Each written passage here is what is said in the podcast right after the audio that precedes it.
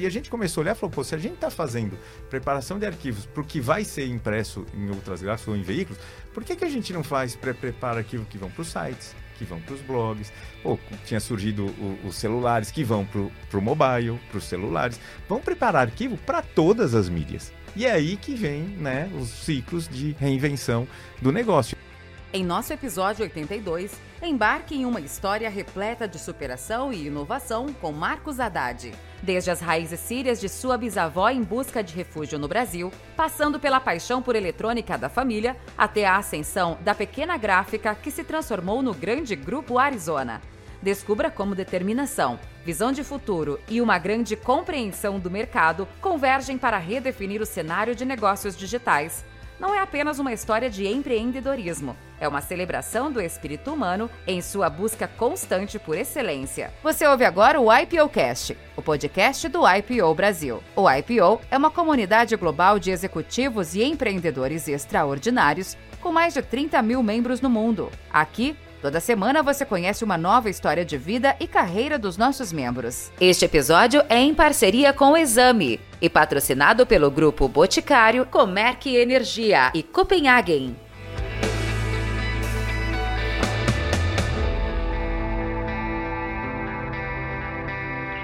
O IPOcast, o podcast do IPO Brasil, aqui com meu amigo Ventura, pós-férias. Tudo bem, Ventura? Tudo bem, Duane. Prazer estar aqui com você novamente. As férias reenergizadas, espero que você tenha aproveitado, curtido a família.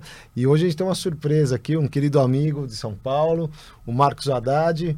Vamos lá, apresenta ele aqui para nós, Duane. É, o Marcos Haddad tem uma, uma história muito legal que foi a criação de um negócio a partir do negócio que o pai dele criou, né? uma uhum. gráfica. Né? Quantos, quantas pessoas já não, já não viram esse mercado de gráfica é, deixar de existir para muitas e muitas empresas? E o Marcos e o irmão dele, a partir do negócio criado pelo pai, uhum. criaram uma nova forma de interpretar é, o mercado, os clientes, e criaram então o Grupo Arizona. Marcos, seja muito bem-vindo ao nosso podcast. É um prazer ter você aqui. Bom, um prazer é meu. Obrigado, Duane. Obrigado, Ventura. Estou muito feliz de estar aqui com vocês hoje. Seja bem-vindo. Prazer, Marcos, querido amigo, e vamos ouvir aqui a sua experiência de vida, família, desafios e essa transformação é, constante que o Duane falou, né, de gráfica ao grupo hoje, né? Deve ter muitas histórias, Duane. A gente sempre começa falando um pouco das nossas origens, e aí eu queria saber como, como são as suas origens a partir do seu, da sua memória. Vamos lá. Minha família, é, meu, meu avô, né, veio da Síria, né, no início do século passado, com a minha bisavó. A minha bisavó, ela, enfim, vieram da, da Síria, do Oriente Médio, e por causa dos conflitos, né, da região supersensível historicamente, a minha bisavó tomou um tiro na perna, perdeu uma perna, teve uma perna amputada e perdeu o marido e os outros filhos. E ela estava só com o meu avô, que era o mais novo, né, ainda muito pequeno, e ela conseguiu, sem uma perna, sair da cidade deles, ir até um porto, pegar um navio para sair de lá. Foram, né, o navio ia para os Estados Unidos, porque ela tinha parentes que já estavam nos Estados Unidos, já tinham ido antes. O navio chegou nos Estados Unidos, não deixaram ninguém desembarcar por causa da gripe espanhola né, da pandemia né, no século passado. E o navio vinha para o Brasil. Eles não escolheram o Brasil. Chegaram em Santos, ela ficou um tempo em Santos, né, sem falar o idioma, sem uma perna, num país completamente desconhecido. Com crianças? Com uma criança, uma, né? Só veio o meu avô, né? Os outros faleceram. E, e aí ela descobriu em Santos uma família que árabe que estava em Avanhandava, uma cidade até no interior de São Paulo, 500 quilômetros aqui no interior no oeste do estado, é, que até hoje é uma cidade que muito pequena, né, perto de Penápolis, de Araçatuba. E ela conseguiu naquela época chegar nessa cidade, encontrar essa família árabe e essa família acolheu. Ela e o meu avô, né? E ela, a, fugindo, a única coisa que ela conseguiu é, trazer para o Brasil, né, sair de lá, enfim, foi uma caixinha de madeira, né, com as joias dela, né? Todo o resto ficou lá. É, e depois de dois meses que ela estava nessa casa, ela pegou essa caixa e a família acolheu ela super bem. Né? Ela pegou essa caixinha, entregou para a família, falou assim: ó, se acontecer alguma coisa comigo, vocês, isso é para vocês cuidarem do meu filho. né, que é o meu avô. Então, sempre que eu conto essa história, eu fico emocionado, né, porque foi assim que começou a história da família aqui no Brasil. E aí meu meu meu é, meu avô, né, super pequeno, começou a trabalhar na roça, menor de idade, né, menos de 10 anos. É, ela casou de novo para dar um pai para ele, teve mais três filhos, só que o, o, o, pai, né, o padrasto dele, batia nele todos os dias porque não era o filho legítimo. Né? E até que com 17 anos ele cansou e falou assim: Olha, eu vou, vou embora. Uhum. Não vou continuar aqui trabalhando no campo.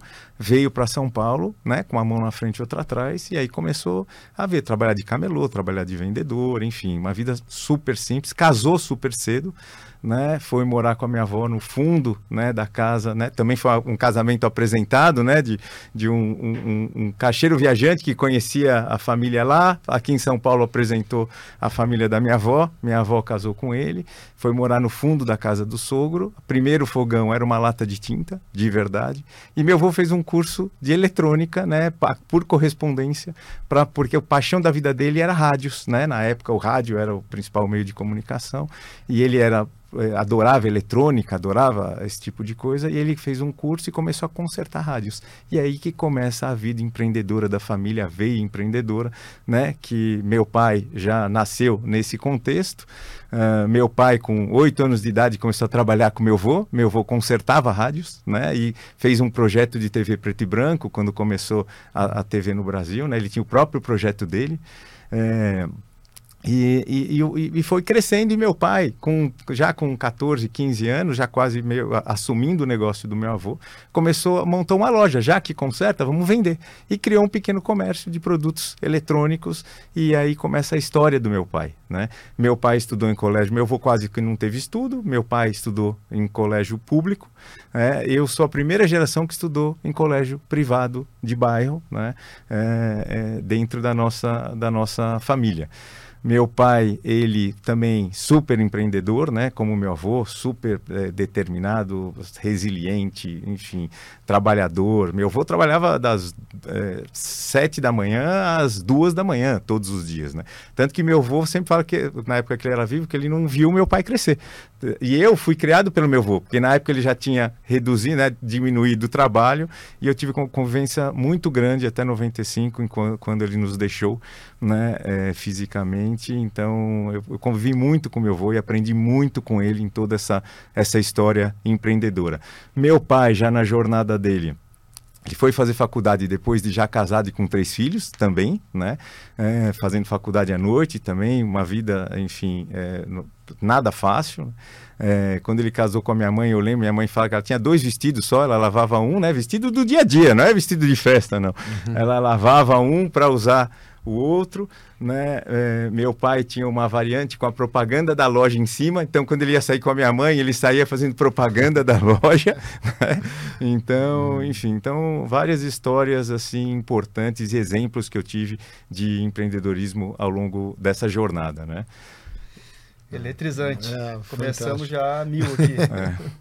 Não, e a Síria, ela, chegando aqui no Brasil, a cultura, como é que você é, manteve ou absorveu, né, o seu pai, o seu avô, a cultura para ele. O seu pai quando veio para São Paulo sozinho tem aí um desafio enorme, né, o seu avô, né, e, e passar a cultura síria para cá. Como, como você absorveu isso? O que, que você absorveu? É, a cultura árabe, síria, libanesa, ela é muito forte. Porque né? você falou uma frase assim, ele nos deixou fisicamente. Então, Exato. Então eu queria entender um pouquinho Tem essa mensagem, parte. É, é, é, além dessa frase. Né? É, é, excelente pergunta, Ventura. Eu, eu, eu perdi meu avô né, em 95 21 de agosto de 95 e foi a pessoa mais próxima que eu perdi, né? E então até hoje. Então ele assim, e eu ele foi meu segundo pai, porque eu convivia assim diariamente com ele, né? E, meu pai estava trabalhando muito e meu avô estava convivendo com a gente. E então quando quando ele faleceu foi um choque muito grande para mim, né? Eu realmente uhum. eu senti demais. Eu sou o primeiro neto, né? Eu tinha uma conexão muito forte com ele, tenho ainda muito forte com ele. E quando eu falei fisicamente, é que eu aprendi na vida que ele não, ele para mim ele continua vivo. Eu continuo falando com ele, eu continuo tendo ele comigo. Todos os dias eu falo dele, eu rezo, né? Quando eu rezo eu converso com ele. Então eu mantenho ele vivo comigo. Eu mantenho os exemplos dele, eu mantenho as, as sabe, todas as experiências que eu tive com ele, é, é, enfim, ao longo desse tempo é, que eu tive o privilégio de conviver fisicamente com ele. Então, acho que foi um aprendizado de vida eu ressignificar. Eu não o perdi, né? Eu só não tenho mais o privilégio de abraçar, de beijar, mas muitas vezes eu sinto o beijo molhado dele, sabe? Aquele beijo uhum. de, de, avô apertado, né? E eu sinto ainda, sabe, o beijo molhado dele aqui no meu rosto. Então, essa, essa foi uma, uma, uma lição que eu aprendi na vida com pessoas próximas que também já tinham perdido, né? Entes queridos, e isso fez minimizar é, a, a, a, convivência né, aqui na, no mundo, né? Então eu tenho eu tenho essa encontrei essa forma de minimizar a perda. Muito muito lindo. É, é. Lembrei de uma de uma frase que o Cortella fala, né? Que a única forma de você ser eterno é você continuar existindo na vida das outras pessoas. É verdade. Então seu avô é é eterno nesse sentido, né? Ele porque, continua... porque ele vive dentro é. de você e você é. passa isso para frente, está passando aqui é. agora também. É, é, é, engraçado que acho que uns mais de 10 anos depois que ele tinha falecido, né? A gente vai muitas vezes aqui para o interior de São Paulo, final de semana, e, e, era comum a gente falar: ah, vovô vem pegar a gente, a gente vai com a vovó, com o papai, com a mamãe. E aí, mais de 10 anos depois que ele tinha falecido, quantas vezes a gente se pegou falando assim: vamos ligar pro vô, Sabe assim? Mas uhum. fazia mais de 10 anos que ele já tinha falecido. Uhum. Né? Agora a gente não fala mais, mas durante muito tempo, de tão próximo e de tão, sabe, e de tão na, na, na nossa no nosso cotidiano ele está, a gente mantém né, essa, isso na memória, né, é, fresco na memória. Marcos, queria te fazer uma, uma pergunta é, que é assim, é, eu ouvi essa pergunta outro dia, eu achei tão interessante e eu acho que faz todo sentido a gente trazer ela para esse ambiente aqui, que é o seguinte: o que a pessoa mais antiga que você conhece falou sobre a pessoa que essa pessoa conhecia mais antiga, ou seja, supondo que seja seu avô, né? A pessoa mais antiga na vida do seu avô ensinou o que para ele que chegou em você?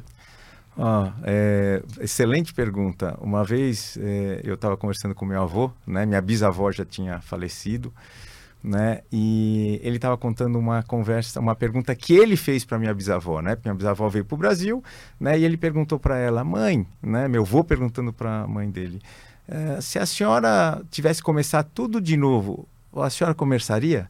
E ela falou, mas natural, lógico. Mas, pô, mas foi tão difícil, você falou com uma facilidade assim, como se fosse tão fácil. Ele falou assim, mas seria mesmo, porque hoje todo mundo me conhece, sabe que eu sou correta, que eu sou do bem, que eu falo a verdade, que eu cumpro com o que eu me, sabe, com as entregas que eu me comprometi. Então, é, eu assim, eu lembro como se fosse hoje, né, ele contando isso, né? E é isso, né? O que é a nossa vida? É a nossa reputação, né? São as atitudes ao longo da jornada que moldam né, a nossa personalidade, moldam o nosso nome, moldam né, eh, quem a gente é né, e como as pessoas nos enxergam. Porque não adianta eu chegar aqui e falar que eu sou legal. Né? Se todo mundo que, com, com as quais você, todas as pessoas com as quais vocês conversam falam assim, pô, o Marcos não é legal. Né? É, então, é, não adianta, a, a palavra é, é, é, fácil falar, agora a atitude, né, a atitude arrasta né, mais do que mostra a atitude, arrasta. É muito forte. Né? Então, essa conversa do meu avô com a minha bisavó, eu, eu lembro como se fosse hoje. Ah, fantástico. Então, até ter que tomar água aqui para voltar que você fala, volto da é. origem espanhola, é. portuguesa. É. Acho que eu comentei, enquanto o Ventura hum. bebe essa água aqui, eu comentei com você sobre, por acaso, né? A gente estava ali fazendo o briefing juntos, eu comentei sobre meu avô, né? E, e eu, quando fecho os olhos, me lembro de coisas é, tão simples do meu avô, né? Por exemplo, a mão dele, né? A voz dele, a voz dele, né? A voz como ele falava certas coisas, tal, a entonação que ele que ele fazia. E isso para mim tem um valor muito grande. Isso fica na minha memória de uma maneira muito forte, né? E imagina um avô desse que você pôde conviver com ele, pôde estar perto dele, ouvir as histórias dele, fazer coisas com ele. É, é precioso para uma vida. Sem dúvida, eu agradeço a Deus de ter me dado o privilégio de ter o avô que eu tive, a bisavó, os pais que eu tenho, enfim, sou, sou um privilegiado. É, e conviver, né? Poder ter crescido com eles, né, Marcos? Absorver é essa cultura, né? É. Eu, meus avós morreram já era mais novo, tinha 12 anos, o, depois 15, estava na adolescência ainda. Então isso traz muito valor, né? E aí, falando um pouquinho de valor, né? Como você absorveu isso e começou seus estudos, já que você foi o primeiro, o primeiro neto mais velho, né? O primeiro neto, já tem um peso aí. E o primeiro a estudar em, em escola é, privada, né? Então, como é começou a sua a, essa carreira? Né? Bom, eu primeiro, antes de falar né, da, da faculdade, enfim, né, e, e, do colégio que eu, que eu estudei, eu queria... Peraí, deixa eu começar de novo. É, falando um pouco né, da minha vida, né, eu estudei em escola de bairro, né, e depois de ter estudado na escola, é, eu não trabalhei, menor de idade, trabalhava nas férias, né? Então meu pai tinha loja, todo julho e todo dezembro eu sempre trabalhei com, com meu pai, adorava, enfim, trabalhei de tudo, de vendedor, de entregador, de demonstrador de produto, enfim, trabalho realmente, emissor de nota fiscal, as notas fiscais eram físicas, né? Você tinha que... Talão, né? Exato, você tinha que fazer, enfim. Então, carbonado, tinha um carbono. Carbonado, exatamente, enfim. Muita gente não vai nem saber o que, que é isso, né? Os mais jovens. Não vão saber o que, que é mimeógrafo também. Imagina, A gente né? sentiu o cheiro do mimeógrafo. Exato. Você exato. que é da, do ramo Imagina. sabe disso. Exato. E, mas aí quando eu terminei o colegial, é, eu é, acabei é, sendo convocado para servir o Exército. Né? Eu fiquei um ano no CPUR São Paulo, sou segundo uhum. tenente de, da, da, reserva de cavalaria. Né? E, e, o Exército foi um período super transformador na minha vida. Né? primeiro, enfim, primeiro neto, família árabe, super protetora, super acolhedora, e de repente você vai para o exército, onde é você está sendo preparado para um ambiente de guerra, você está sendo uhum. testado para um ambiente de guerra, né? Então foi um período super valioso na minha vida, aprendi muito, é, tenho grandes amigos até hoje é, e uso inclusive coisas do exército até hoje profissionalmente na empresa, né? Enfim, então e, e depois do exército entrei na faculdade de administração, fiz administração de empresas na FAP, mas logo que eu saí do exército e logo, né, teve a formatura num final de semana e, e, meu pai chegou no domingo e falou assim, a partir de amanhã ele tinha uma loja no Tatuapé e uma loja na Clodomiro Amazonas no Itaim, né? Falou, a partir de amanhã você abre a loja, porque o, o, o encarregado que cuidava dessa loja do Itaim, né, é, se desligou da empresa e você vai ser o responsável dessa unidade. Então, eu, quando eu estava imaginando, sair do exército, você imagina a densidade que é um ano no serviço militar, né? Você, você sai de lá, você quer férias. Fala, eu vou ficar um mês sem fazer nada. E aí já comecei a trabalhar no dia seguinte. Eu, sabe essas portas de enrolar? Eu demorei 40 minutos para abrir as portas de enrolar, porque as chaves tem jeito, é difícil de abrir. Eu tem encaixe, 40 né? Exatamente. Eu 40 minutos para levantar as portas de enrolar, para vocês terem ideia. Era o mais novo dessa unidade, que tinha 12, 13 funcionários, enfim. Então eu comecei minha vida profissional oficialmente, né? Tirando o período das férias, né? Durante o período de, de, de escola, né? é, já, né? Na lojinha, é, na lojinha. Na lojinha, na lojinha, com toda a família árabe, né? Hum. E, e, lá era um ponto de venda de consórcio, né? E eu comecei a vender consórcio porta a porta né? Tinha duas equipes de venda, de 9, 10 pessoas cada uma, e eu ia para a rua, para os bairros, porta a porta, vender cota de consórcio. Né? Dizem que vendedor de consórcio sempre dá nó em pingo d'água, né? Então você vê onde eu comecei, né? Uhum. O mais novo e ainda num ambiente super desafiador. E aí, e, e por aí foi, aí eu comecei minha vida é, depois na sequência liderando essas, essas duas equipes, né, fazia né, uh, o movimento dessa loja para a loja matriz, que era no Tatuapé, então eu ficava indo e vindo todos os dias, uh, e indo para a faculdade à noite, né, e fiquei nesse movimento durante uh, dois anos.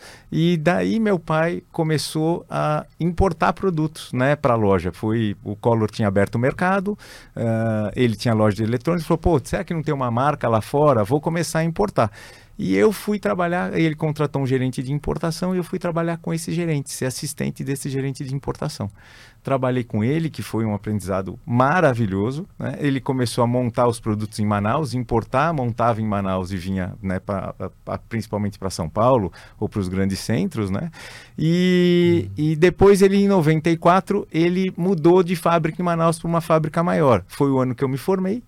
E aí ele falou assim: precisa ir alguém ir para lá, porque agora é uma fábrica maior tal. E aí eu acabei indo morar um ano em Manaus. Aí fui ser assistente do diretor industrial, um italiano, que em Manaus não tem ninguém de lá, né? Tem os caboclos da região, os indígenas, mas enfim, todo mundo é de fora. E aí eu convivi com um diretor geral, que era um italiano, né? Bem italiano mesmo, que tinha poucos anos de Brasil, e o diretor de produção era um japonês. Todo com uma cultura, né, super né, formal. E a fábrica era própria ou era terceira? Vocês, era alugada, mas uma fábrica própria. Ah, própria. Entendi. Era uma fábrica própria. A, a, produção era só de vocês? Era a produção só, só, só, do meu pai. E montava o que lá? Montava televisores, montava uh, aparelhos de som, apontava videocassetes ainda, né? Porque nós estamos falando da década de 90. Mas o produto principal eram televisores. Que marca? Né? Era, trazia a marca local, era Cineral, e trazia a marca Emerson. Lembra da Emerson Radio Corp, empresa americana, enfim. É, foi uma empresa muito grande nos Estados Unidos, né? Meu pai se associou a ela, começou a trazer os produtos. E aí eu fiquei um ano lá em Manaus, que também, imagina, saí, saí do exército, aí depois tive esses três anos de trabalho, aí fui para Manaus, aí fiquei um ano lá, que foi uma é, morar fora, sozinho, enfim, numa cidade que eu não conhecia ninguém, cultura completamente diferente. Então foram vários aprendizados de vida. Tem uma história que eu sempre conto que o, o Fioravante, né, ele pediu assim para mim fazer um, um, um Fioravante fazer, é o italiano. Fioravante Vacirca pediu para fazer um relatório é, sobre, né, para a gente melhorar a eficiência da, da produção. Falei, tá, eu preciso de um monte de dados. Ah, vai lá na Antônia, funcionário. Tá bom, fui lá na Antônia e pedi todos os dados que eu precisava para montar o relatório. Aí, falei, é urgente, Antônia. Aí, era uma terça-feira. Aí, putz, aí fui embora aquele dia, falei, nossa, não fui buscar os dados. No dia seguinte cedo, falei, Antônia, pô, aqueles dados você não me entregou ontem. Ela, calma, Marcos, você está muito apressado, a próxima terça eu te entrego. aí eu aprendi que o urgente para mim é o mesmo dia, o urgente para ela é uma semana. Então, qual a importância da comunicação dentro do ambiente empresarial?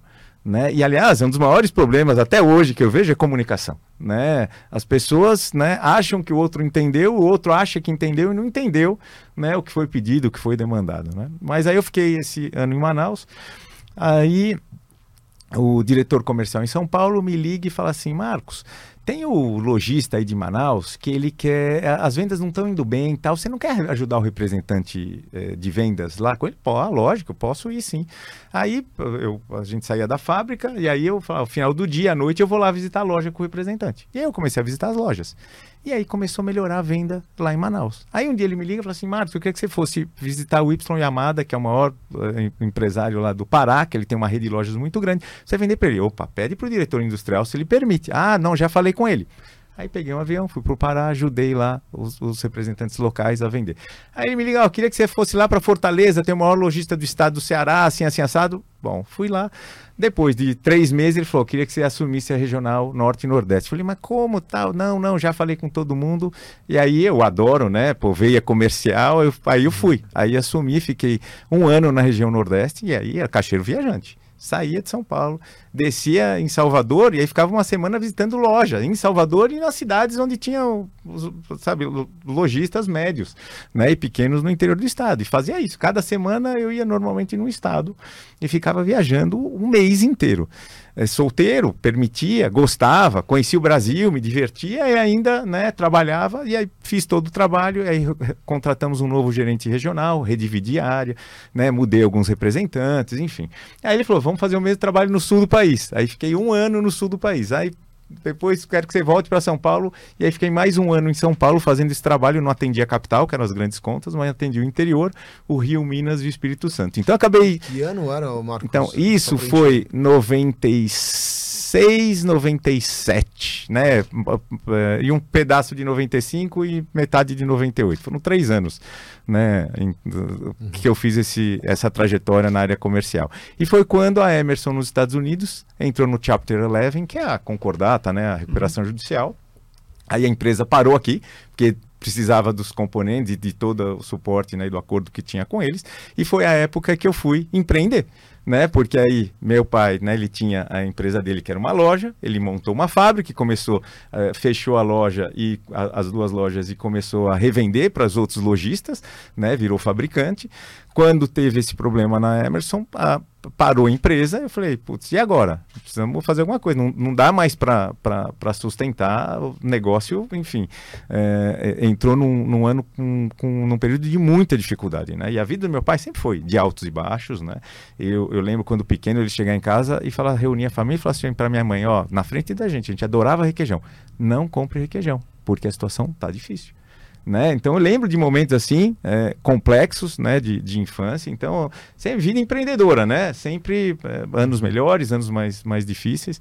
E aí, nesse momento, né, eu, eu meu irmão, o que, que nós vamos fazer? E meu irmão tinha acabado de voltar, ele tinha ido, uh, tinha se formado, né? Ele é mais novo, quatro anos mais novo. Tinha feito um ano estudando na Austrália. É, depois de formado. E aí ele voltou para o Brasil, né? E já e quando ele voltou, ele já falou: não quero trabalhar na, na, na, empresa da família, tal, enfim, não, não quero, não quero ter briga, não quero ter com meu pai, enfim, hum. esse tipo de coisa. E aí, e, e meu pai, né, alguns anos antes, ele tinha né, comprado, né, umas máquinas gráficas, porque ele investia muito em propaganda, em publicidade, né, mandava fazer muita, na época era só gráfica, né, mandava fazer fora, e um dia ele lia aqueles quadradinhos, sabe, de classificados, né, os tijolinhos, uhum a vida inteira meu pai leu tudo, aquilo que vende tudo, né? Aí uma gráfica fecha, vende equipamento, ele foi lá e comprou, porque era o que ele gastava em um mês mandando fazer fora. Ficaram dois meses, dois anos parados os equipamentos, ele contratou um cara para tocar, não deu certo, contratou outro cara, também não deu certo. Foi quando minha mãe foi lá, falou: ah, deixa eu ir lá. A gente já tinha crescido, minha mãe tinha parado de trabalhar para cuidar Seu da gente. Tinha voltado, já meu irmão, é, é, é, mas minha, minha mãe minimamente organizou o negócio, mas era um negócio muito pequeno, muito uhum. pequeno. E aí meu irmão chegou né, chegou e foi para lá. E aí ele começou a pedir minha ajuda, né? E eu tava, pô, o negócio do meu pai tava em dificuldade, pô, me ajuda, pô, me ajuda, vamos, um amigo teu que é diretor de marketing, que é gerente de marketing, um amigo teu que trabalha em agência A, B ou C. E aí eu comecei a ajudá-lo. E de repente, ele falou, pô, vem para eu falei, Alene, mas não cabe nem você, uhum. vai caber nós dois. Não, vamos dar um jeito, vamos botar, um, vamos botar esse negócio de pé. E aí a gente acabou mergulhando.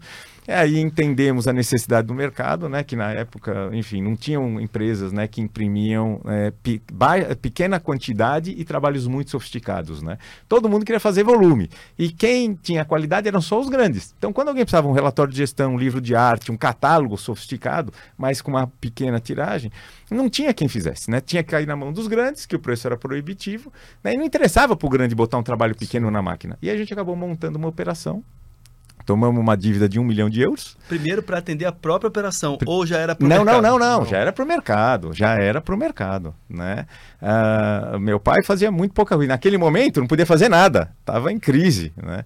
Então a gente já, né, tomou uma dívida de um milhão de euros, né? Que um louco da Alemanha deu crédito para gente, né? Sem garantia, com as próprias máquinas como garantia, mas acreditou na gente, né? Mas a gente fez um projeto, fez a lição de casa, não chegou lá de qualquer jeito construímos um projeto, mostramos para eles que, que a gente ia ser o showroom deles aqui no Brasil, porque eles para mostrar máquinas, as melhores, os melhores resultados das máquinas deles, eles tinham que levar os clientes para a Alemanha, para o Chile, para outros lugares. Falou, não, nós vamos ser o showroom de vocês. Eles acreditaram na gente, sendo de fora, hein? A gente história nenhuma. Mas, mas... mas bem alemão, né? Para exportar é. e fazer essa é a mesma mentalidade alemã, é. né? Eles doing business, né? É. German way. Né? E aí que começou a nossa jornada, né? De, de Arizona, 25 anos, né? É, e sempre assim, sempre questionando os paradigmas. Ah, mas por que, que é feito desse? Ah, não, mas sempre é feito desse, não dá para fazer daquele. Não, mas vamos tentar. Não, mas já tentaram na outra empresa, deu errado. Vamos tentar, é outro momento, é outro, né, é, ou são outras pessoas, vamos tentar. E foi assim, sempre buscando quebrar os paradigmas que a gente foi reinventando o negócio até a gente chegar até hoje. O negócio original do seu pai de, de televisores, então em algum momento fechou é, em definitivo? Aí, isso, aí, aí ele conseguiu né, restabelecer uma parceria com outra empresa coreana. Aí ele voltou a produzir seguiu produzindo até 2010. Então o negócio dele seguiu ainda mais alguns anos, né? Porque estou falando de 98, quando ele parou. Aí depois de uns dois anos, três anos, ele voltou. E aí foi até 2010. E aí 2010 ele não conseguiu mais competir com, com E naquela ocasião você já estava fora do, do negócio. Já estava, aí já completamente. Foi pra, pra gráfica e, e você com... e teu irmão. Aí fomos construir a nossa história completamente né, independente da, da, da história dele, né? E família, Marcos, quando você começa a gráfica, você começa a família ou foi muito depois? Ó, a gráfica. Como, como, que é a família então, hoje? É, a gráfica começou em 98, né? A empresa começou em 98 e eu conheci a Cláudia em 2000. A gente começou a namorar em julho de 2000, uhum. casamos em 2006, né? E aí veio nossa primeira filha em 2011 e nosso filho em 2013, né? Então, uh, então Hoje, hoje nosso núcleo com quatro pessoas, eu, a Cláudia, 10 anos de idade. É, a Chloe e o Otto. Então, o, o, crescimento do negócio foi com o crescimento da família, o né? O crescimento do negócio veio junto com o crescimento da família. É muito engraçado porque, às vezes, eu e a, a Cláudia de Belo Horizonte, é, a gente namorou seis anos à distância, né? De 2000, de 2000 a 2006. E ela, várias vezes, pô, eu trabalhava todo final de semana. Não existia não trabalhar final de semana, né? Todos, quantas vezes trabalhava de madrugada, porque pô, a gráfica, para ser um negócio viável, você tem que trabalhar 24 horas. E ela, quando vinha para cá, eh, eu falava, a gente ia sair para jantar, às vezes para dançar, e eu falava, eu vou passar na gráfica. Aí, quero né? Aí ela ia junto. E às vezes eu dava uma passada, olhava e ia embora. E ela. É, é, e a gente ia, pra, ia dormir, tudo certo. Mas tinha vezes que eu ia para lá e eu precisava ficar. E ela ia dormir num sofá lá da recepção. E ela viu que realmente quantas madrugadas era verdade que eu passava as madrugadas lá trabalhando, né? Então foi, enfim, foi um, foi um momento que eu, óbvio, aprendi muito, não me arrependo, mas assim, de trabalho insano, insano. Né? O primeiro grande desafio já no modelo de gráfica, porque esse mercado foi mudando ao longo do tempo, é, foi ficando cada vez menos viável ter um negócio de gráfica, porque outras modalidades foram, é. foram sendo foram aparecendo. É. Conta um pouquinho do primeiro grande desafio já no, no, no, seu negócio junto com o seu irmão. Vamos lá. A gente tinha dois grandes desafios, né? Que um era correlato ao outro. O primeiro era a gente realmente conseguir produzir é, trabalhos extremamente sofisticados e a melhor qualidade do mercado. E para fazer isso, a gente tinha que fazer um gerenciamento de cores, porque gráfica é reprodução de cor no papel. Né? É, e isso não foi fácil, né? mas a gente teve que quebrar enormes paradigmas né? de implantar realmente de verdade um gerenciamento de cores, enfim, é, se aprofundar nisso. Várias pessoas nos é, não vai dar certo, você vai ter problema com o cliente, vai ter problema com. E a gente acreditou e foi e conseguiu fazer. E o segundo era conquistar a reputação, porque serviço, você vai lá, vende algo para entregar depois. É diferente de um produto feito em linha. Esse microfone aqui. Você, ah, quero comprar esse microfone em 10 lojas, é o mesmo microfone, feito na mesma fábrica. Serviço, você entrega depois. Então é construir a reputação de quem não tinha reputação. Né? Então eu chegava nos lugares e falava: oh, você não conhece Arizona, você conhece o Marcos. Dá, você não pode me negar uma oportunidade. Se eu não entregar, eu não cumprir com o que te prometi, você nunca mais me dá uma oportunidade. Então era a gente ia no pessoal né, para conseguir. E aí a gente foi conseguindo vencer o desafio da reputação e conseguiu vencer o desafio né, de realmente entregar um produto com uma qualidade que não existia no mercado. Né? E junto com isso veio uma transformação do mercado. O mundo era analógico. Quais eram as mídias? TV, rádio e mídia impressa. Não existiam outras mídias. Nós crescemos né, assistindo TV, eh, ouvindo rádio e recebendo panfleto, ouvindo jornal, revistas. E de repente veio o mundo digital, a internet, e o mundo começou a se digitalizar. E a gente olhou aquilo e falou assim: a gente precisa fazer alguma coisa. Primeiro, porque a gente olhou e falou assim: para ser é, realmente é, viável em gráfico, para crescer, você tem que ter escala. Você tem que crescer muito. E a gente falou, nós vamos investir quantos, tomar dívida de quantos milhões de euros aqui para crescer. E, e, e, a gente quer ser muito grande, a gente não quer ser muito grande. E a gente percebeu que a inteligência nesse processo de gerenciamento de cores estava na etapa anterior, que era na preparação dos arquivos. E a gente começou a investir muito nisso, em tecnologia, para preparar melhor os arquivos que a gente eh, imprimia. A gente, uma hora, parou para pensar e falou assim: peraí, se a gente está fazendo isso para a gente, por que, que a gente não pode preparar arquivo para outras gráficas? Então já começou o primeiro ciclo de reinvenção do negócio. Vamos preparar arquivo para as outras gráficas, que era um enorme paradigma também. Uhum. Aí, se a gente está fazendo para outras gráficas, por que a gente não pode fazer para os veículos, para os jornais, para as revistas? E a gente foi lá, na Folha, no Estadão, gerar perfil de cor das máquinas deles para preparar arquivo para as agências que iam veicular neles. Bom, aí a gente já começa uma transformação completa do negócio. E junto com isso, a gente entra no processo da Endeavor, né? De virar empreendedor Endeavor. Então, a gente tomou uma decisão de fazer, vamos sair, a gráfica, a impressão é uma mídia. Vamos sair da gráfica, vamos vender a gráfica e vamos né, nos dedicar à preparação de arquivos, né, o que a gente chama toda a etapa que está anterior à mídia. Né? É, e foi isso que a gente fez. Então, em 2008, a gente vendeu a gráfica para a Globopar, né, que é o Grupo Globo, que tem uma gráfica gigantesca em Vinhedo.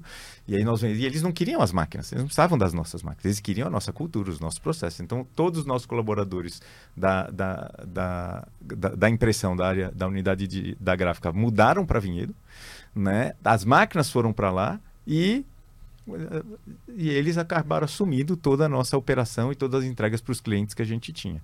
E a gente eh, todo o nosso investimento era 100% nessa etapa anterior. E a gente começou a olhar e falou, pô, se a gente está fazendo preparação de arquivos para o que vai ser impresso em outras gráficas ou em veículos, por que, que a gente não faz pré-prepara arquivos que vão para os sites, que vão para os blogs? Pô, tinha surgido o, os celulares que vão para o mobile, para os celulares. Vamos preparar arquivo para todas as mídias. E é aí que vem né, os ciclos de reinvenção do negócio. E a gente foi aprendendo, né? Ah, surgiu rede social. Pô, precisamos entregar uh, arquivo no Facebook. Ah, surgiu Instagram, temos que entregar arquivo no Instagram. Ah, surgiu o WhatsApp, temos que entregar arquivo no WhatsApp. Surgiu TikTok agora, temos que entregar arquivo no TikTok. Ah, temos que entregar arquivo na Globo, né? Na TV, temos que ir para a TV também, pô, cada vez mais a comunicação vira vídeo também, né? É, então a gente começou a virar uma empresa uma, de operações e produção para qualquer tipo de mídia. Não importa a mídia, né? E num processo de transformação do mercado. Né? Nesse processo digital, o anunciante cada vez mais quer ter velocidade. Ele tem uma complexidade maior, né? Como eu falei, antes ele entregava para TV, rádio, mídia impressa. Hoje ele tem que entregar para 20 pontos de contato com o consumidor final, 30. E antes ele tinha que entregar, ele entregava e era monodirecional né? Acabou, ele falava e o consumidor escutava. Hoje ele entrega e é bidirecional, é duas vias. Ele, ele fala, o consumidor fala, responde, se posiciona, ele tem que responder rápido. Então virou uma complexidade para o anunciante. Então a gente entendeu, a gente percebeu toda essa movimentação que estava tendo no mercado né, de comunicação e marketing falou: pô, eles vão precisar de uma empresa para fazer essa camada. Ele não vai poder contratar uma empresa para cada tipo de entrega para o consumidor, ou ponto de contato para o consumidor. Ele vai, não vai ter 10, 20 ou 30 fornecedores, né? E a gente enxergou que a gente poderia ser toda essa operação né? onde a agência faz o conceito, o grande conceito criativo, o branding, entrega para a gente, a gente desdobra isso em todos os tipos de peça, né? em todos os tipos de mídia ao longo do ano. Né? É... Tem, uma interface, Marcos, ouvindo você falar, né? Então, imagina a gráfica, né? Vamos falar para o leigo aqui, a nossa criatividade, né? Gráfica, às vezes vem gráfica de embalagem, gráfica de panfleto do livro, né? Gráfica dos folders, né? De alta qualidade, né? Esse é um, uma gráfica. Aí quando você fala da criação e preparação, né, já começou a entrar na minha cabeça marketing aqui, né? Deve ter uma interface, eu queria que você é, contasse um pouquinho onde, onde entra a agência que você acabou de falar, marketing, gráfica, que era o know-how que você teve. Destrincha um pouquinho isso aqui para o nosso público entender essa, essa transformação, porque hoje é, o Grupo Arizona é forte no, na mídia digital. Na, né? Muito né? forte. Né? E você tem a, a, estratégia de. Talvez você deve entrar também na estratégia de divulgação, de penetração no, no, no, no consumidor final. Né? Eu vou, eu fala, vou, um pouquinho dessa. É. De... Eu vou fazer uma correlação com o mercado uhum. né, de restaurante, né? porque a gente é, fala que a gente é muito uma dark kitchen. Né? Porque quando você vai num restaurante, você tem um chefe que ele é o artista. Ele vai lá e ele sabe, ele fez, testou, tal, e falou: essa combinação é a combinação que ele põe lá no cardápio, ou as combinações né, de todos os pratos que ele põe no cardápio. Só que, além do chefe ter def definido este cardápio, você tem uma equipe de cozinha que vai fazer isso acontecer todos os dias quando a gente visitar o restaurante e pedir os pratos no cardápio. Não é o chefe que está lá fazendo. Às vezes ele está liderando, mas quem está fazendo tem um time de cozinha. O chefe é a agência de propaganda. O time que executa todos os dias, todos os pratos, é Arizona. Uhum. Então, o anunciante ele contrata a agência para criar o conceito, a marca, o produto, o, o brand, e ele tem um key vision, ele tem lá uma referência e essa referência ele entrega para a gente, ou ele ou a agência, né? porque a gente está sempre conectado com todas as agências, sempre. A agência está sempre integrada com a gente. Né? Mas o anunciante, é, esse trabalho artístico é a agência que faz. Agora, a partir do, do, do, do grande trabalho artístico, a execução disso é 100% a nossa. A gente não faz estratégia, a gente não faz planejamento, a gente não compra mídia.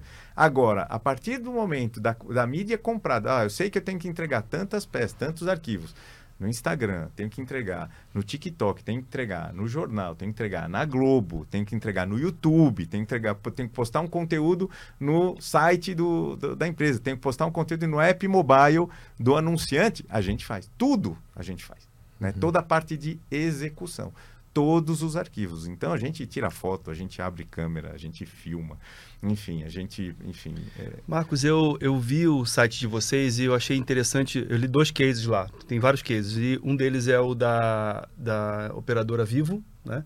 Que você imagina a quantidade de pontos de vendas que a Vivo tem no Brasil então, uma estratégia é idealizada em algum lugar é, estratégico de marketing e aquilo se desdobra em campanhas que duram um mês, um mês e pouco, um final de semana do Dia dos Pais, etc. Né? Então, é, é, eu entendi essa, esse desdobramento, né? principalmente para as grandes marcas.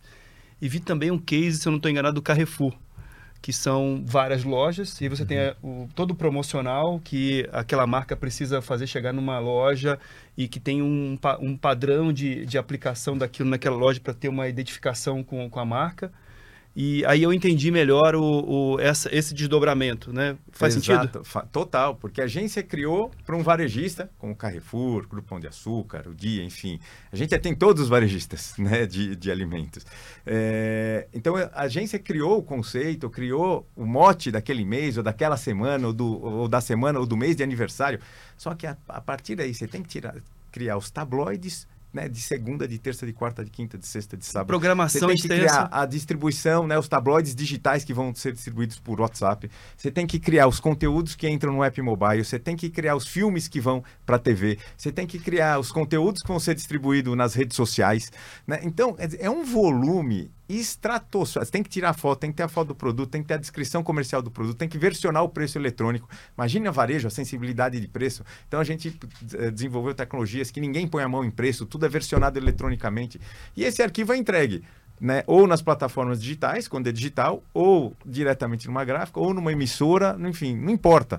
Né? O nosso negócio é entregar, é fazer essa camada de operação e produção e integrar, viabilizando as necessidades de negócio das operadoras de telecom, dos grandes varejistas, das empresas de bens de consumo, enfim, bancos, enfim. Então você dá concretude Isso. à criação da agência, você faz acontecer, Isso. faz concreto. Ainda que seja digital, você fala, está aqui, fiz o texto, montei a foto, coloquei é e estou distribuindo pelo canal que você determinou. Isso, e muitas vezes a gente também faz redação, a gente também cria, mas eu não crio um novo conceito, eu não uhum. crio uma nova marca.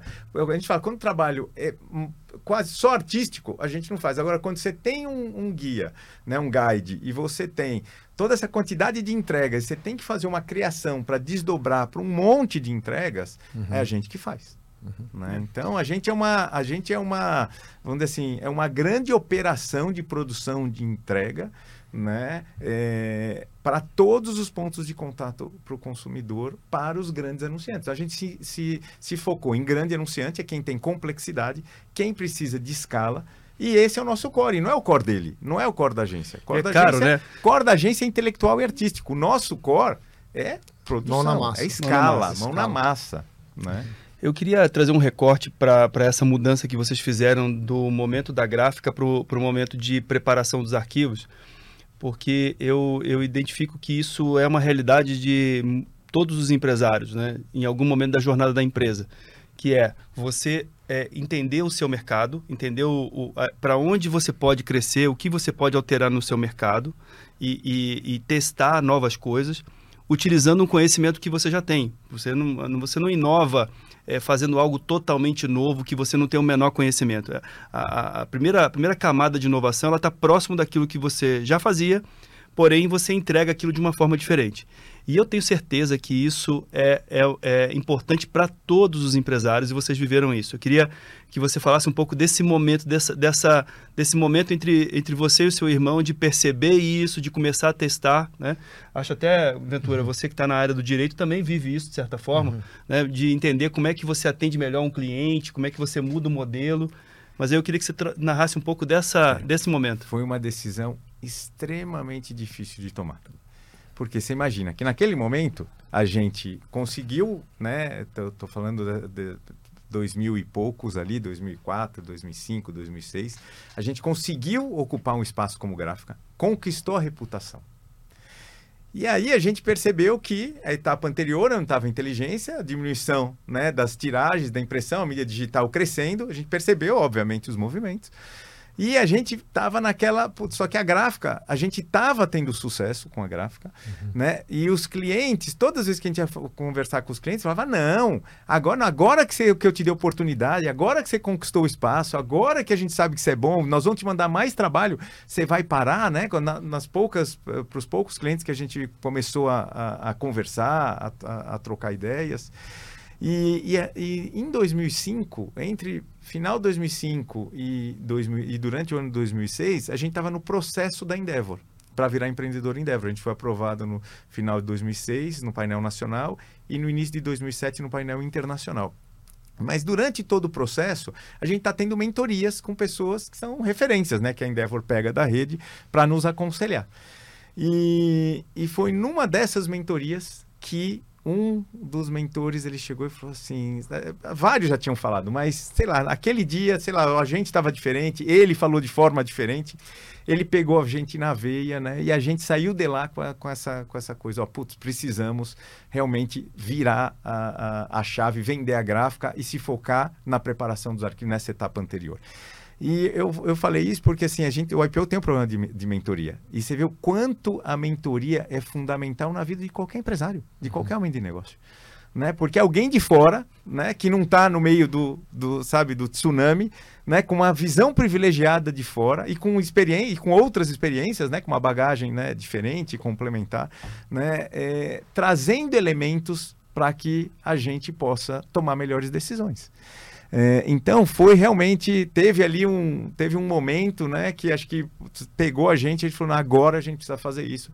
E foi quando a gente botou em prática o plano de vender a gráfica e deu certo fazer o processo com a Globo e de concentrar 100% do nosso esforço na preparação de arquivos né e hoje né enfim todo esse processo de operação e produção que a gente faz para os grandes anunciantes Fantástico, né? Capacidade de, de inovar e fazer acontecer, de execution, né? Porque não é fácil. Você, é o seu core business gráfica e virar digital é. e isso, né? E é. é engraçado que até hoje, às vezes, aparece um orçamento lá de gente do passado. Ah, por favor, orçar a impressão. porque assim, 2011, 12, 13 era normal, porque a gente tinha vendido né, um pouquinho antes. Mas hoje, né? 15 anos depois, gente pedindo orçamento, mas ainda uma vez por ano acontece de cair ali. Esse cliente não é digital, ele manda por fax não é, ainda. Não. assim, não. Ele está mandando por fax é. ainda, é. né? É, mas fantástico. E, e, e, Marco, você contando hoje essa velocidade, né? É, a gente vem numa outra disrupção nos últimos seis meses, que é a inteligência artificial acessível, a gente está aprendendo o impacto disso, né? Mas quando você está tá fazendo essa a, a, a, operação toda, executando, dando concretude, na ponta, você tem muita inteligência de consumo, né? Porque você está fazendo B2C, pelo, né? pelo que a gente está entendendo aqui, é muito B2C. Ou apoiando B2C, né? né? Ou apoiando ali, né? A gente é B2B, né? apoiando, é. atendendo todos os nossos clientes Exatamente. são B2C, mas B2C. a entrega é direto é. para o consumidor. Isso. Como você vê o consumidor hoje? Você tem uma visão Brasil? Você pode falar que. Porque onde eu quero chegar com isso é através do consumo, você fala, o consumidor americano é assim, o europeu é assado, o asiático é X e o brasileiro é especial, é diferente. Que aí tem a cultura. Né? Então, eu queria uma visão sua, se é que tem uma visão sobre isso. É, né? Eu não sou expert e, e, conhecedor, mas eu posso falar o que eu vejo. O que eu vejo é que o consumidor brasileiro ele é multiplataforma. Ele não, não, ele está em todas as plataformas né? É, ele quer estar tá em todas, ele participa de todas. Você pode ver a gente, você está no WhatsApp, você está no LinkedIn, você está no Instagram, você, cara, a gente participa de tudo. Aí você fala, mas precisa de todo. Aí você tem e-mail, você tem. Enfim, não vou ficar listando aqui, mas a gente tem um milhão. O TikTok, agora, né, mais recente. E cada coisa nova, o brasileiro quer fazer parte de tudo. Então, assim, o que eu vejo é uma.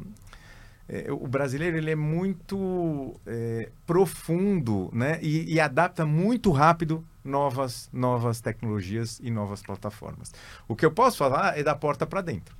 Né? Para poder atender essa demanda e esse consumidor em todos os tipos de, né, de pontos de contato com a marca, pô, a gente também não, não dá, eu não, não, eu não vou ter. Hoje a Arizona tem quase 600 pessoas, eu não vou ter, não quero ter uma empresa de 6 mil pessoas, 60 mil pessoas, né, cada vez que aumenta o volume ou a escala, né, ou cada vez que a gente vai ganhar, ganhando novos clientes. A gente tem que automatizar os nossos processos para produzir mais rápido por tecnologia nos processos para poder fazer todas essas entregas, né? Por inteligência artificial para poder acelerar, né? Ou precisar de menos, né? É, é, menos tempo para atender as demandas e as necessidades dos clientes, né? Então a transformação que a gente vê dentro do nosso negócio é primeiro, cada que a gente investir em tecnologia, né? Cada ano duplica de ano para ano, é, é impressionante. E dois, né, desde o ano passado para esse ano, há né, não só tecnologia e desenho de processo, mas inteligência artificial. Né, a necessidade que a gente teve que né, se aprofundar, né, montar um time de, de, inteligência artificial. E hoje a gente já tem, né, porque muita gente faz, faz um modelo, faz um protótipo, faz alguma coisa com inteligência artificial. A gente colocou inteligência artificial no nosso fluxo de produção. A gente tem duas frentes de produção inteligência artificial onde os operadores usam, né, no dia a dia.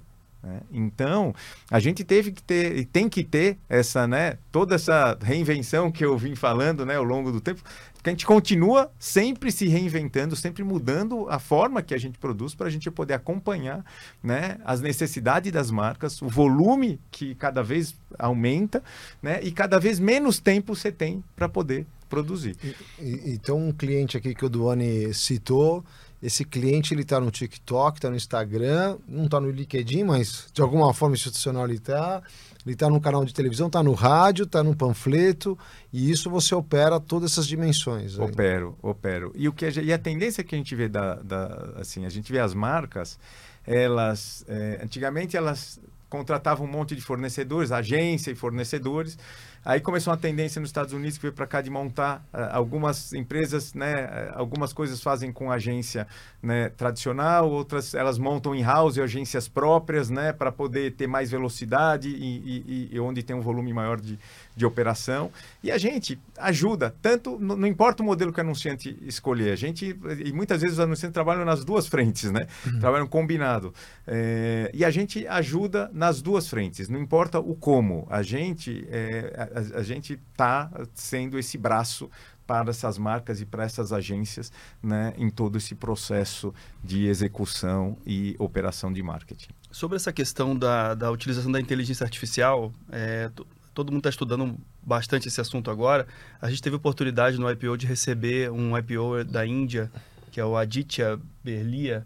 Ele fez, uma, fez um tour em alguns capítulos aqui, deixou todo mundo com a cabeça fervendo, foi maravilhoso. Mas ficou muito claro para mim que é, toda a parte de produção de imagem, ou de reprodução de imagem, de reprodução de texto e de automação de fluxo são coisas é, é, muito aderentes ao que a tecnologia da, da, inteligência artificial pode oferecer nesse momento. E, e aí, pensando um pouco, né, não conheço sua empresa, mas pensando um pouco no seu fluxo, que é nos seus fluxos, que é entender uma identificação, uma identidade para um determinado projeto. Vamos supor aqui que seja um Dia dos Pais para uma marca de, de roupas, né? Exemplo. É, você interpretar isso, reproduzir isso em imagem, reproduzir isso em, em, em redes sociais, é, em canais, e entregar isso com qualidade, me parece que é altamente aplicável para o seu negócio. Sem dúvida. Daí eu queria que você falasse um pouco assim quando você fala que as pessoas estão usando, usando como? É... É, usando exatamente para isso. Né? É para construir imagem e para construir texto. Né? Então as pessoas, é, o que eu falo é que a inteligência, inteligência artificial ela vai substituir pessoas que não usam inteligência artificial. Né? A inteligência artificial precisa de uma pessoa para operar ela lá. O que a gente está fazendo é treinando nossas pessoas para construir imagem, e elas estão construindo imagem, e, e, e treinando ela para construir texto, saber pedir o texto. Só que para ela fazer isso, você tem que ter qual que é a referência. Então você tem que construir todo um pacote de referências dentro né, da inteligência artificial, e a gente faz isso em ambiente privado, porque eu lido com grandes marcas, eu não posso usar normalmente como a gente usa lá o, o chat GPT, eu vou lá, que é o público, eu não posso colocar as referências das marcas né, num, são informações, são informações privadas, das marcas, é. exato. É. Então eu construo todo um arcabouço fechado, privado, com todas as referências, desde brand book, desde todos os, os arquivos que a gente produziu para essa marca nos últimos 10 anos, desde como é o tom de voz dela, desde como é o posicionamento dela, dela, diz como é a estratégia dela. E, ó, isso é um organismo vivo, né? Você vai sempre. É, é, melhorando e atualizando isso e sempre né, descobrindo quais as melhores formas de perguntar para colher os resultados cada vez mais aderentes. Vou dar um, um, um exemplo. A gente teve que construir para um varejista né, uma, uma campanha agora, né, é, mês passado, em julho, onde ele pediu uma lareira né, uma foto com uma lareira de um produto porque era inverno. Como que isso sempre foi feito até o ano passado? Você ia para um estúdio, você acendia uma lareira. E com todos os, o trabalho de acender uma lareira e os riscos de montar uma lareira no estúdio para você fazer uma foto, né? Esse ano a foto da lareira foi inteligência artificial. Midjourney. Sem precisar é, Midjourney, né? É, e o Leonardo. O Leonardo. É, então, é, e, e, o que a gente faz, a gente é agnóstico à tecnologia. A gente montou uma interface nossa e o que está por trás, a gente combina todas as inteligências de, artificiais que tem, ou as que toda hora vão surgindo, vão entrando novas. Então, a gente, a, a gente é agnóstico. Então, a gente vai usando isso. Então, deu um exemplo real de, de a gente usando. Para um cliente, de um grande cliente de cosméticos, é, nosso, nosso, nosso cliente há muito tempo, a gente está fazendo a redação de textos para rede social com inteligência artificial. No tom de voz do cliente. Tinha, antigamente a gente tinha as redatoras, ah, precisa fazer 35 posts de Instagram para daqui 3, 4 horas. E eles sentavam e faziam.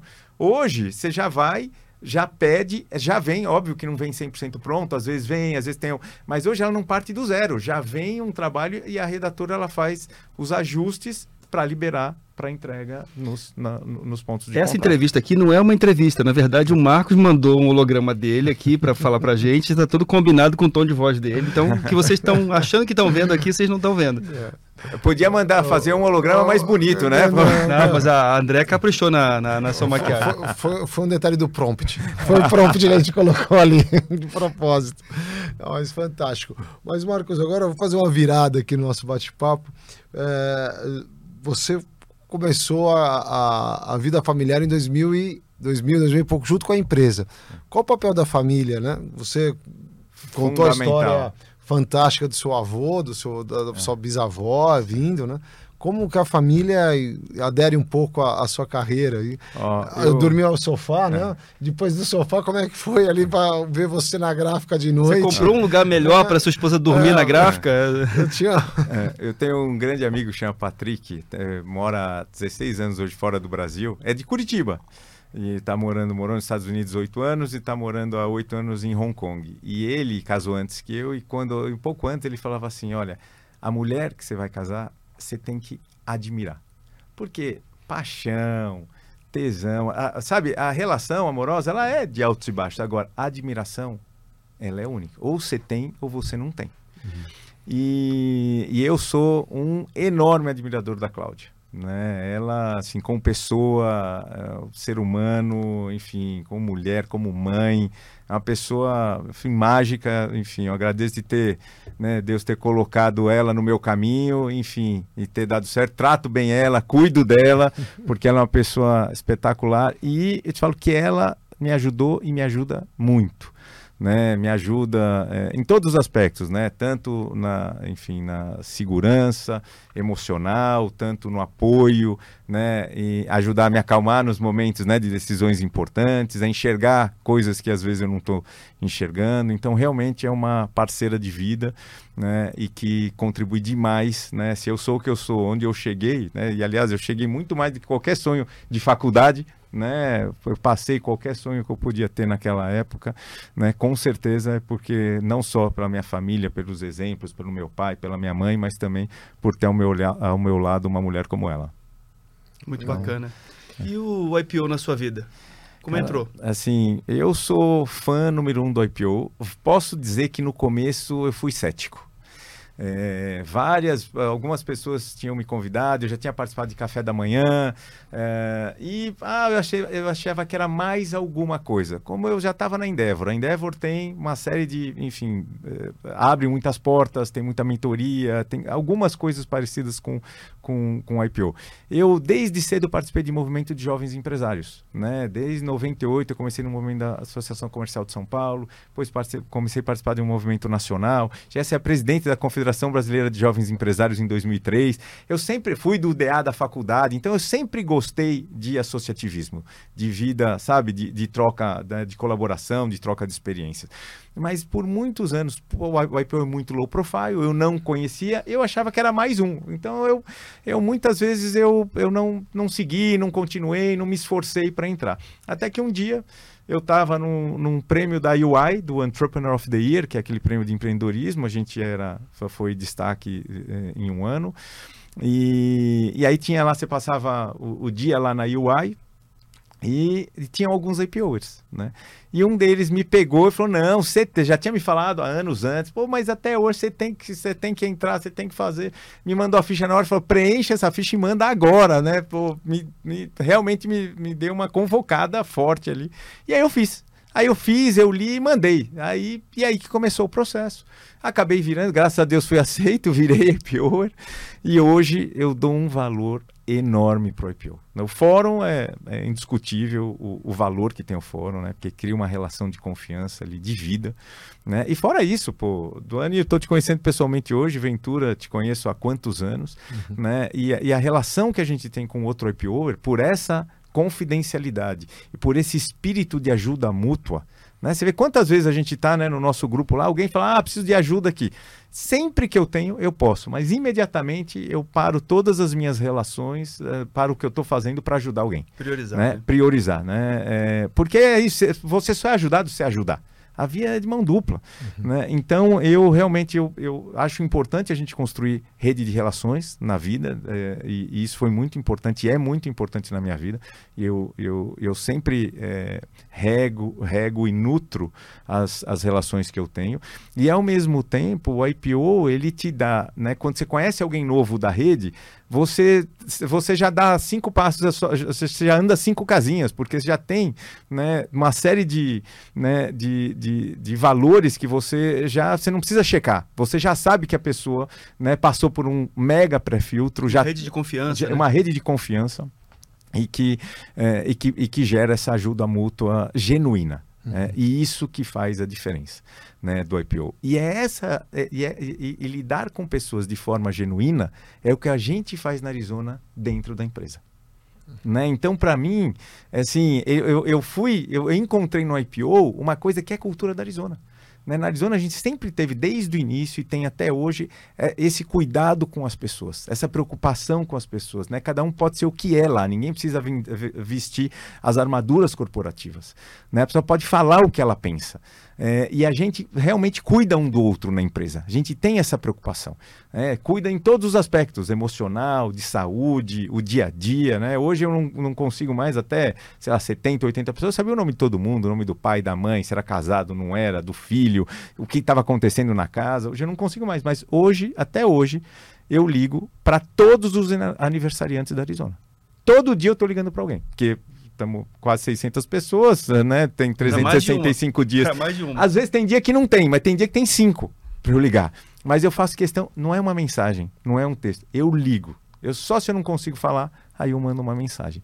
Então, eu acho que é isso, é você cuidar das pessoas de forma genuína, que é pouco da cultura, que eu da, vem da minha família, que é a cultura do nosso negócio de cuidar das pessoas e que é a cultura do IPO, né? A gente cuida um do outro, a gente se preocupa um com o outro, a gente quer ajudar o outro, né, genuinamente. Então, IPO na minha vida transformador e não é só na minha, é da família, né? Minha esposa está em fórum, minha filha está com 11 anos, meu filho está com 9, mas logo mais eles já vão poder né, participar de, né, de, de algumas né, é, é, de, do IPO né, no Brasil e fora, enfim. Então acho que o IPO é da família, é para a família.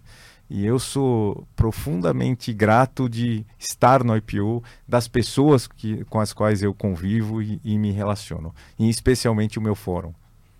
Fantástico, é isso aí. Maravilhoso. Legal. É, bom, a gente sempre que convida é, uma pessoa, a gente traz um, um livro, né, para presentear. Esse aqui foi traduzido recente, é o Power of Law, né, do oh. Sebastian Malabai, e, e, e, ele fala um pouco sobre a história do capital de risco é, e toda, toda aquela questão do, dos grandes investimentos, das grandes empresas do Vale do Silício, que é, no, no, na sua fase de investimento, e um pouco é, da, da, da, combinação da aleatoriedade dos investimentos, daquilo que você não consegue enxergar e da intuição que você precisa ter para investir, e ao mesmo tempo também do embasamento de dados, né? E, e virou um livro, assim, é, uma pessoa que me recomendou é, trabalha na, na área de investimento venture capital e falou, olha, esse você não pode deixar de ler. E eu fiquei, assim, assim, muito empolgado com essa leitura e achei que talvez você pudesse gostar também. Não sei se você já conhece. Não, não conheço. É, mas é um, é um livro que tem um, um, um, pouco da história né, do, do que aconteceu no Vale do Silício aí nos últimos 30, 40 anos. E, e, e principalmente das, das, das, investidas que viraram grandes empresas unicórnios mundiais, etc. Fala do Uber, fala de, de outras investidas também. Então... Que ótimo, adorei. Obrigado por essa especial gentileza. Fiquei super feliz. Ventura, as honras da casa. Marcos, é um grande prazer estar recebendo você aqui, ouvir sua história, história de família, o seu empreendedorismo, transformação. Estava pensando aqui quando você deu esse livro para ele, já vai para o segundo passo, porque sabe depois de um certo momento, né, você começa a ser o venture, né? Você começa a ser o, o investidor, você começa, a... então o Marcos já vai ali ter mais inspiração para esse segundo passo dele, que eu acredito, tenho, acredito não, tenho certeza que será a próxima etapa da vida dele, já está ali, né? Que então, suas palavras se tornem é. realidade. Ó, eu já sou mentor, né? Já me aventuro, né? Mentorando o IPO, na Endeavor também, mas que suas palavras se tornem realidade, viu, Ventura? Não, desejo fortemente isso. É um grande prazer tê-lo aqui. Duane, é, essa, é, esse bate-papo sempre um prazer estar com você, depois das férias, né? E volte sempre casa aberta para você, Marcos. Fazer um registro aqui antes da gente terminar. Isso aqui é tão bacana para gente, né? Que a última vez que a gente fez um ciclo de entrevistas aqui, a gente se falou à noite e falou assim: eu tô, tô pensando no que aconteceu hoje, até agora, de tão, de tão maravilhoso que é pela experiência, né, e, e, pela troca que a gente tem aqui, por esse ambiente do IPO que o IPO proporciona para a gente, nessa proximidade natural. E, e, eu posso dizer que isso aconteceu aqui também, né, nesse bate-papo que a gente teve aqui de uma hora. É, foi é, aconchegante, foi, foi emocionante e ao mesmo tempo foi um aprendizado. Ao mesmo tempo, a gente compartilhou experiências para muitas pessoas é, sobre negócios diferentes, outras aplicações. Eu recebo muitas mensagens de pessoas que dizem o seguinte: ó, eu ouvi a pessoa falando sobre esse assunto aqui e eu anotei isso e eu apliquei no meu negócio. Né? Seja um livro que a gente fala aqui, seja um depoimento. Né? Então, a sua experiência também agora compartilhada com, esse, com essa rede que, que tanto oferece para a gente. Né? Obrigado, foi um prazer estar aqui com você e com vocês. E para mim também é sempre mágico, né? Poder contar um pouquinho da minha história, reviver, contar do IPO e também aprender com vocês, porque sempre que eu falo, e, e não importa qualquer interação, a gente está sempre aprendendo. Obrigado. Fantástico. Não deixe de escutar os outros episódios do YPO Cast, disponível em todas as plataformas de streaming.